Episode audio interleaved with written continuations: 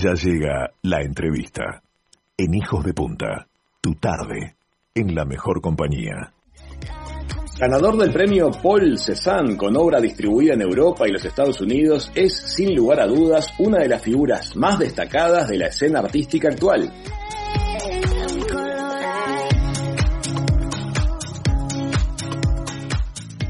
Y su ilustración, pintura hiperrealista, abstracto, muchísimas investigaciones en fotografía y su actitud de búsqueda constante le abrió puertas pesadas en el mundo del arte internacional.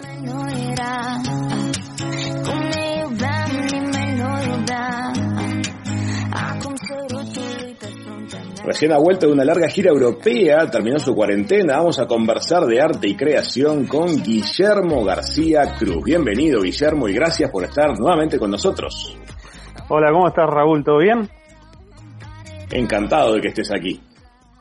Bueno, la verdad que es un gusto hablar con ustedes de vuelta, que, me estaba acordando que la última vez que hablamos fue justo antes del, antes del viaje de esta Europa, así que tengo mil cosas para contar. Bueno, pues vamos con eso. Antes le quiero decir a la audiencia que cuando todavía estábamos haciendo el programa para Punta del Este y Colonia del Sacramento, tuvimos una nota preciosa con Guillermo, un día que se venía el mundo abajo de lluvia. Y eran justamente los días que él prefiere para salir a sacar sus fotos de ese Montevideo agrisado, al que interviene con los bloques fluorescentes, esas partes de pared mágicas con las que él inserta en el paisaje este, como una lucecita de esperanza y de brillo. Y te fuiste para Europa, contanos, después de que hicimos la nota, ¿te fuiste a qué país? Bueno, enseguida después de la nota, este, no sé si, se acuerdan que en agosto salió el tema este de que el único país que podía que podía viajar a, España de Latinoamérica era Uruguay, sin un permiso Exactamente. Como que empezó a cerrar todo y quedó solo Uruguay. Entonces ahí aproveché como, digamos, a escaparme porque tenía varios, este, varias exposiciones ahí planteadas y lo que hice fue ir a Madrid, este, tuve una muestra en, en Valencia, en un lugar que se llama Javia, en la costa, que es espectacular. Eh, esa fue una muestra muy grande porque se inauguró la, la, galería en la que participé. Y bueno, luego de esa muestra hice una muestra en, en Madrid, que fue un poco más como una instalación, eh, que para mí es muy importante también porque Madrid es el centro del arte en España. Entonces, si bien uno puede participar en diferentes espacios este, como que la capital, como todos los países, ¿no? Es, es un lugar en donde hay que estar presente y donde le llega más a más gente metida en el tema la, el concepto de la muestra, ¿no? Así que entonces te fuiste para España en plena pandemia. ¿Cómo te recibió Madre Patria este, en este contexto tan particular? ¿Cómo era armar una, una exposición, un vernizaje en estos tiempos de, de Madrid, por ejemplo? Bueno, la verdad que este año ya saben todos, no, no es nada nuevo, casi una locura. Eh, imagínense viajar todo el año. Yo, en, en total, ahora estaba mirando y, bueno, estuve haciendo muestras en, en, Nueva York, en Lima, en Madrid y en Montevideo. Cada ciudad fue como algo, una aventura diferente. Eh, me acuerdo que en Perú, por ejemplo, estaba cuando se empezó a cortar todo el tema del toque de queda y todo eso y me quedé varado en Perú, que no sé si se acuerdan esos vuelos humanitarios Ahí volví en un Hércules de la Fuerza Aérea, a lo cual le agradezco, porque si no estaba, todavía estaba en Lima. Este, y después, bueno, enseguida que se abrió me fui a, España. Y es lo que vos decís, es, es como bastante particular armar una muestra en esta época. Sobre todo, o sea, no por un tema muy extraño, sino por el tema del aforo. Uno está acostumbrado a convocar gente, ¿no? Cuando uno hace arte y quiere, quiere llegar con, con su mensaje, está acostumbrado a convocar gente. Entonces, lo que nos pasó ahí, por ejemplo, en, Valencia, que es, muy estricto la reglamentación, puede haber máximo seis personas en la sala. Entonces lo que ah. había que hacer era frenar a la gente y era muy curioso, ¿no? Porque mucha gente quería entrar a la muestra, pero no podían hasta que salían la gente que estaba atrás y bueno, una experiencia nueva como todo, yo digo, para mí los obstáculos tienen que convertirse en desafíos, ¿no? Y ahí, yo que sé, aprovechamos para, para hacer este como encuentros más íntimos con la gente, digamos. Este, es que me imagino, se convierte en, en, meet and greets, porque tenés la oportunidad de conversar con el artista sí o sí. Exacto, exacto, fue eso, o sea, como que la gente podía entrar, eh, tenía mucho más conexión directa con ellos, podía contarles sobre, sobre mi proceso, cómo empecé, cómo siguió y, lo que estaba en la sala, pero sobre todo lo que, lo que quería transmitir es que me parece que en el arte, eh, si bien hay obstáculos como hay en todo, hay que seguir porque siguen pasando cosas. Y en Uruguay también, ¿no?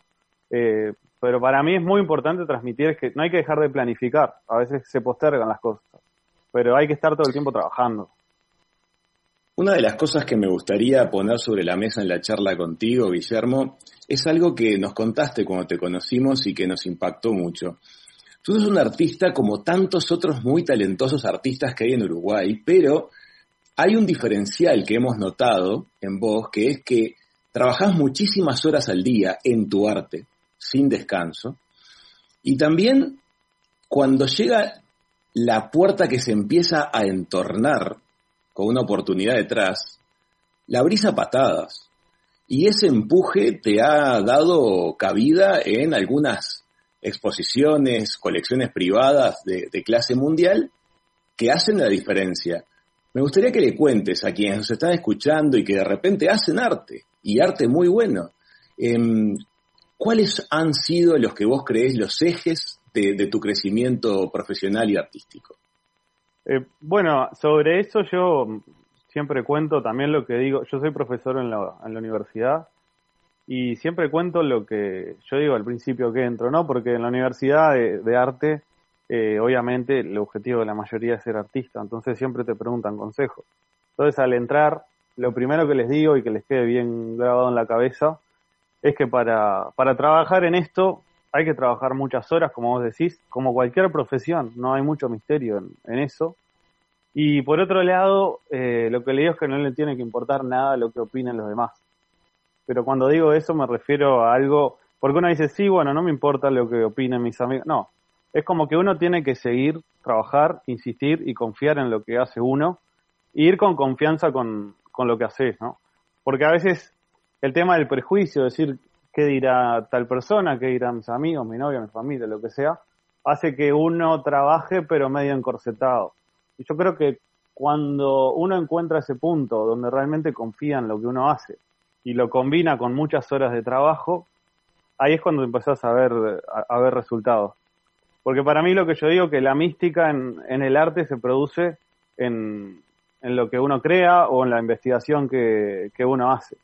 Pero sobre ritmos de trabajo, estrategias y todo eso es muy parecido a lo que puede pasar, por ejemplo, un arquitecto, un periodista, un bailarín, un cantante, lo que sea. O sea, cuanto más horas vos te dedicas a eso y más confías en que lo que estás haciendo este, está bien, todo eso obviamente soportado por un por una teoría, ¿no? Y por un estudio, que eso también lo, lo recomiendo, yo creo que ahí uno más avanza. Y también de lo que vos estabas hablando de, de tirar puertas a patadas, creo que hay que ser mandado, ¿no? En, la vida hay que ser lanzado y, y, bueno, y no tener vergüenza y, y, tener confianza y plantear cosas, plantear proyectos. Por ejemplo, en, en esta exposición que se hizo en Javia, que la galería apenas estaba abriendo, ellos estaban planificando para abrir el año que viene, me tenían en la agenda y yo estaba ahí y le dije, vamos a hacerlo ahora. Porque el año que viene no se sabe. Claro, el año que viene no sé, o sea, como viene todo esto, puede cambiar, yo puedo estar acá, puedo estar allá. Entonces, bueno, hablándoles y uno como que les va con esa energía positiva y, y la idea es contagiar un poco ese entusiasmo también hacia los galeristas y a la gente que trabaja en arte, porque no es solo acá que como que la mayoría estamos como medio frenados y bajoneados. O sea, todo el mundo está como, como medio con miedo, entonces yo creo que hay que, lo que hay que hacer es entregar entusiasmo y energía y lo que salga, saldrá y, pero hay que seguir en, en esto, ¿no? Con lo que uno le gusta, a mí me gusta esto. Me encanta lo que decís. Sabés que el fin de semana este, leía una nota que le hicieron a Ignacio Iturria, el pintor uruguayo, sé que tú lo admirás muchísimo, este, y él compartía contigo esto de eh, hay que hacer sin mirar la opinión de los demás, porque de alguna manera ahí está tu esencia y es lo que los demás después terminan recibiendo como tu energía. Parte de la esencia es el arte, también parte de la esencia es el empuje, parte de la esencia es la dedicación y es muy lindo tu caso porque sos un artista uruguayo que eh, ha hecho camino fuerte en el mundo y la verdad que sos un tipo muy joven y eso está también muy, pero muy pero muy bueno, así que realmente nos alegra que nos puedas compartir esto. ¿En qué serie estás trabajando? La gente que, nos escucha va a estar viendo en las redes sociales de Hijos de Punta, vamos a compartir parte de tu obra. Has tenido obra tuya en semanas anteriores en el estudio de Plaza Independencia, de En Perspectiva, este, y nos alegró verla ahí detrás de la transmisión en vivo de, Emiliano, de Romina y de todo el equipo. Este, yo no, tenía conciencia del tamaño de esa obra, la había visto, pero no sabía qué tan grande era. Este, ¿En qué estás trabajando ahora? Bueno, te cuento, justamente este año lo que me pasó al volver, yo en total habré estado siete meses en el exterior y, y este y cuatro o cinco meses acá. El tema es que este año yo estaba trabajando en mi serie de trabajos que, que bueno, hemos hablado alguna vez que siempre lo que intento hacer es contrastar como lo orgánico o lo artístico en, en una obra pictórica y la pared que, que la valida, ¿no? Que como que depende mucho más dónde está la obra que lo que es la obra. Entonces siempre van a ver... El, entorno, sí, sí. Exacto, entonces siempre van a ver una representación de una pared muy minimalista, ¿no? Una pared de perfil o en perspectiva y siempre atrás va a haber como algo más orgánico, que puede ser eh, pintura, puede ser matérico, puede ser como ahora que estoy trabajando mármol. Pero lo que me pasó este año es que cuando, cuando volví a Uruguay y sentí la situación esta de del encierro y de que el mundo estaba cambiando, me sentí como que estaba en el, en el medio de un cambio mundial, ¿no? Y que mi obra, mi obra no estaba reflejando tanto eso, sino que estaba hablando de algo demasiado específico. Por eso lo que empecé a, tratar de hacer es, al menos de una manera minimalista, reflejar que estamos en el medio de un quiebre. Y si miran las últimas obras que he subido, tratan de eso. O sea, tienen un quiebre, están quebradas, con un concepto que es una palabra que, se usa en informática, eh, que se llama glitch. El glitch, es cuando la imagen se rompe y vuelve, ¿no? Como, cuando aparece esa raya que después vuelve al, lugar. Entonces empecé a investigar sobre ese concepto eh, y esa idea de cómo, cómo no sabemos si esto se rompió y sigue su camino o se rompió y vuelve al lugar y sigue su camino, ¿no? Ese es el glitch, como esa interrupción en la imagen. Y a través de esa idea empecé a trabajar en, mi obra. Eh, entonces lo que van a ver siempre es un, quiebre en, las obras que, estoy haciendo. Incluso en la instalación que hice en Madrid, toda la sala tenía el quiebre por la misma línea. Hasta las columnas eh, quebré para que se viera esa sensación de, inestabilidad, ¿no? Y lo otro que, que, también agregué este año, que me tiene muy entusiasmado, es lo que te comentaba recién, de la utilización del mármol, que es un material que, que descubrí cuando estaba trabajando ahí en Javia, que es cerca de Alicante, y en Alicante hay, hay muchas, este, ¿cómo se dice?, estas canteras de mármol. Entonces tenía el material, me, lo acercaron y lo empecé a integrar a lo que es la, pintura, porque me parecía que estaba muy bueno contrastar, eh, siempre me gusta, como te contaba, los contrastes de, color y de material, entonces como uso líneas amarillo fluo, que son como súper artificiales, me parecía bueno ponerlas sobre una piedra que esa piedra, que ese mármol lleva miles de años en construir esa beta. Entonces como que no hay nada que tenga tanto, tanto contraste, ¿no? Y a través de experimentar me di cuenta de eso y después a través de poner esa pieza en la sala me di cuenta de la presencia que tenía una placa de, de mármol, ¿no? Del brillo que también es medio espejado. Y ahora estoy investigando bastante sobre, sobre ese material.